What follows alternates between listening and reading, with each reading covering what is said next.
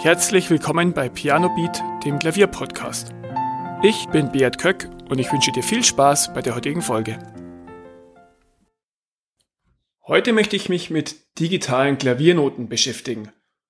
Welche Vorteile sie bieten, aber auch welche Nachteile digitale Noten haben und ja, ich kann die Entscheidung nicht abnehmen, was du verwendest, aber ich kann dir ein bisschen erklären, ähm, ja, warum du vielleicht äh, digitale Noten nutzen solltest und warum vielleicht auch nicht. Ja, in den letzten Jahren hat sich sehr viel getan. Viele Dokumente wurden digital mit der vermehrten Verbreitung von Tablets und ähm, Smartphones und Computern sind mehr Dokumente digital. Auch Bücher werden häufig digital gelesen.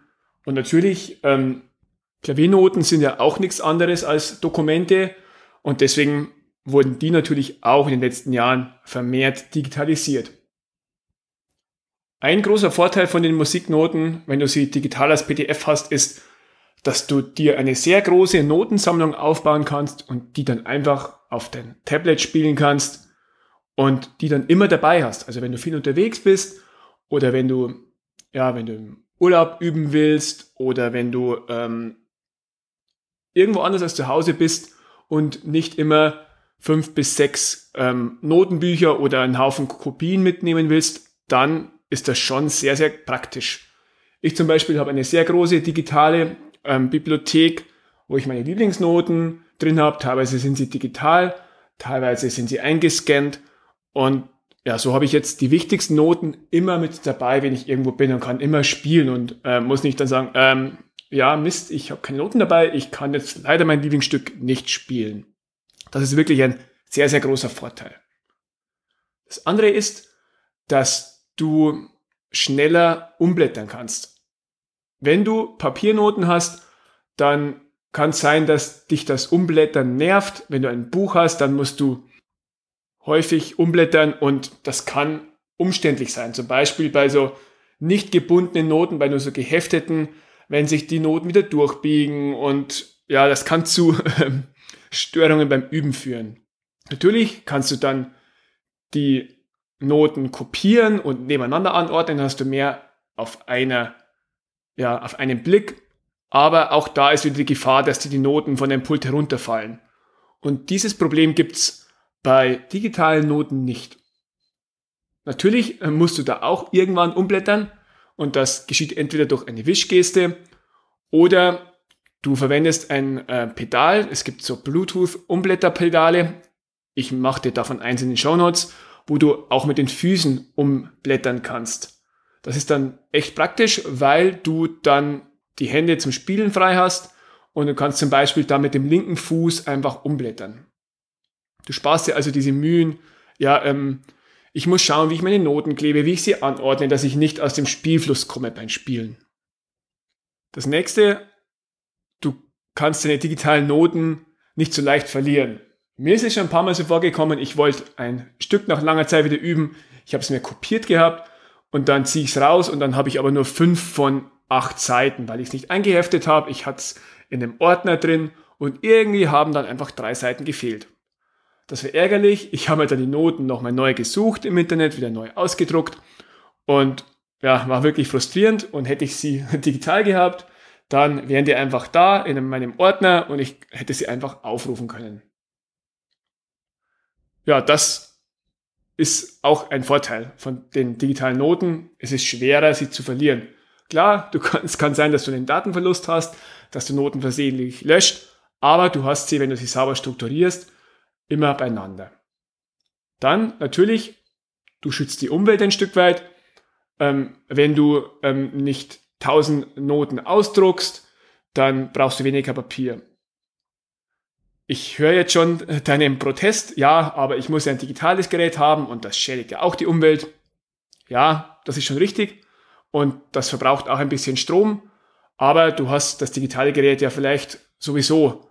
Und wenn du dann nochmal die Klaviernoten drauflädst, dann musst du es nicht zusätzlich anschaffen. Also insgesamt ist es schon ein bisschen umweltfreundlicher als 100 ähm, Kopien im Monat anzufertigen.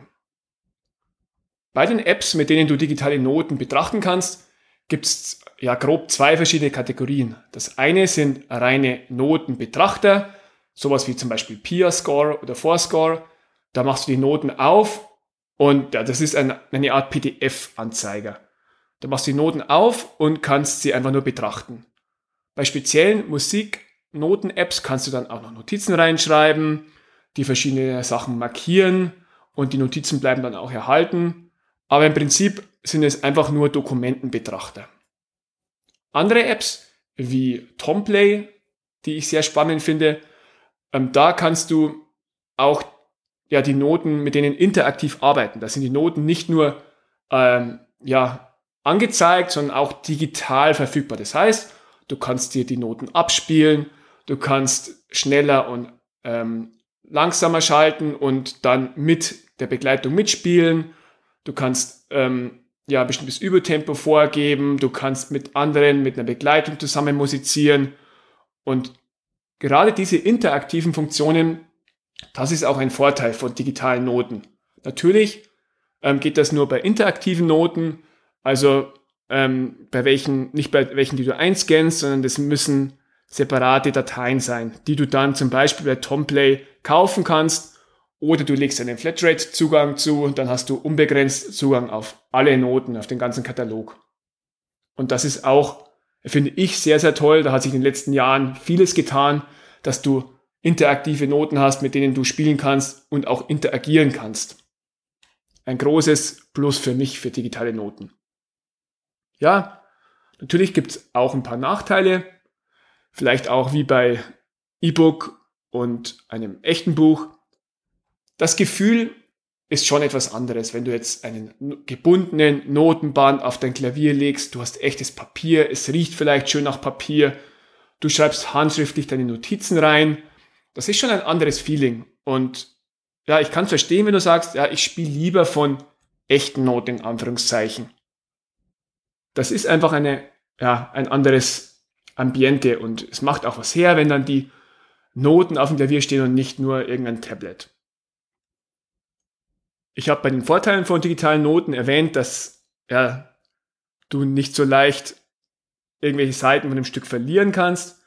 Aber andersrum, wenn du ein Notenbuch hast und das ist in deinem Regal, dann bleibt es da drin. Du weißt, wo du hingreifen musst, du ziehst es raus und spielst da draus. Wenn du deine digitalen Noten nicht gut sortiert hast und nicht ähm, beispielsweise in der Cloud hast, dann kann es sein, dass du das Stück, das du jetzt üben willst, nicht findest Du hast es vielleicht gelöscht, du wechselst zu einem neuen Gerät, du, ähm, es gibt viele verschiedene Fälle, wo es sein kann, dass du deine digitalen Noten nicht zur Hand hast, wenn du sie gerade brauchst. Und deswegen, wenn du digitale Noten nutzt, dann möchte ich dich dazu anhalten, dass du dir ein System überlegst, wo du die ablegst. Vielleicht nutzt du einen Cloud-Anbieter wie Dropbox oder Google Drive, wo du die sortierst und katalogisierst oder du machst es auf deiner App, wo du Ordner anlegst. Schau auf jeden Fall, dass du Ordnung reinbringst. Das erleichtert dir das Leben mit digitalen Noten. Mich würde auch deine Meinung interessieren. Spielst du lieber mit digitalen Noten? Spielst du lieber mit echten Noten? Nutzt du beides? Und warum machst du es so? Schreib mir gerne eine Mail an info@pianobeat.de und berichte mir von deinen Erfahrungen. Ansonsten freue ich mich, dass du wieder zugehört hast und wir hören uns nächste Woche. Vielen Dank, dass du zugehört hast. Weitere Informationen zum Podcast findest du in den Show Notes und auf pianobeat.de.